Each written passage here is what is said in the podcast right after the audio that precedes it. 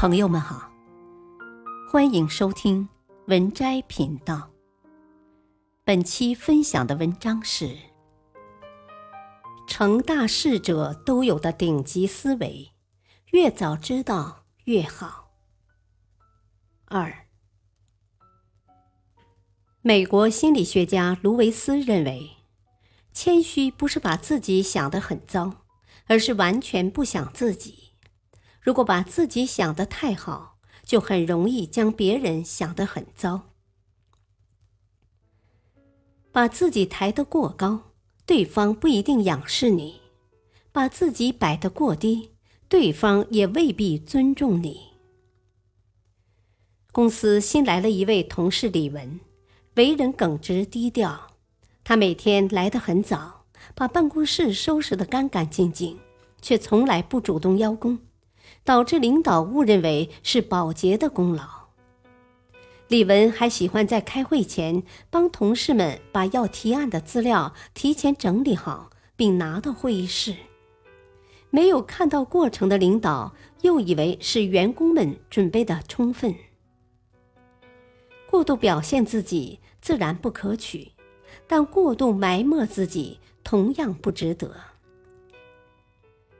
董明珠曾在一次采访中说：“谦虚可以，但是不要过头，过头了就叫做作。正确把握谦虚的尺度，尊重别人，也尊重自己。”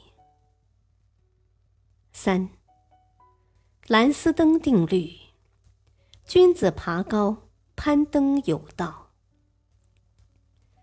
在电影《社交网络》中。马克和爱德华多一起在哈佛大学创办了脸书社交网站，两人分别持有公司百分之七十和百分之三十的股份。不久，脸书的用户从哈佛扩张到其他学校和整个美国。为了获得进一步的发展，马克只身来到了硅谷，而爱德华多则去了纽约。在硅谷。马克结识了新的合伙人肖恩·帕克。肖恩·帕克不但帮马克将脸书做得越来越大，而且还建议将爱德华多驱逐出公司。马克接受了这个建议。爱德华多的股份在肖恩·帕克的计谋下很快被稀释。爱德华多知道真相后，生气地将马克的电脑砸了个粉碎。这对昔日的密友，最终也变成了敌人。有句话说得好：“做生意的最高境界是架桥铺路，切忌过河拆桥。”美国管理学家兰斯登在他的理论中，把一个人的地位升迁比作爬梯子。他认为，人在攀爬过程中难免会遇到各种诱惑。如果在梯子的某一级把持不住，就会为后面埋下隐患。爬得越高，可能摔得越惨。做人交友皆是如此，两人共处如果不能善终，那就好聚好散。曾经有个落魄的布商去找胡雪岩，想以两千两的低价转卖自己的产业。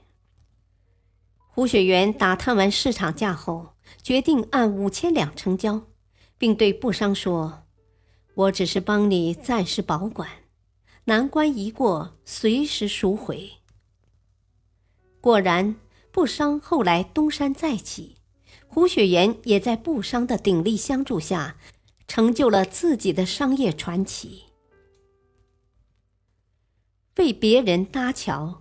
其实也是在为自己铺路。闲时多搭桥，遇水方能渡。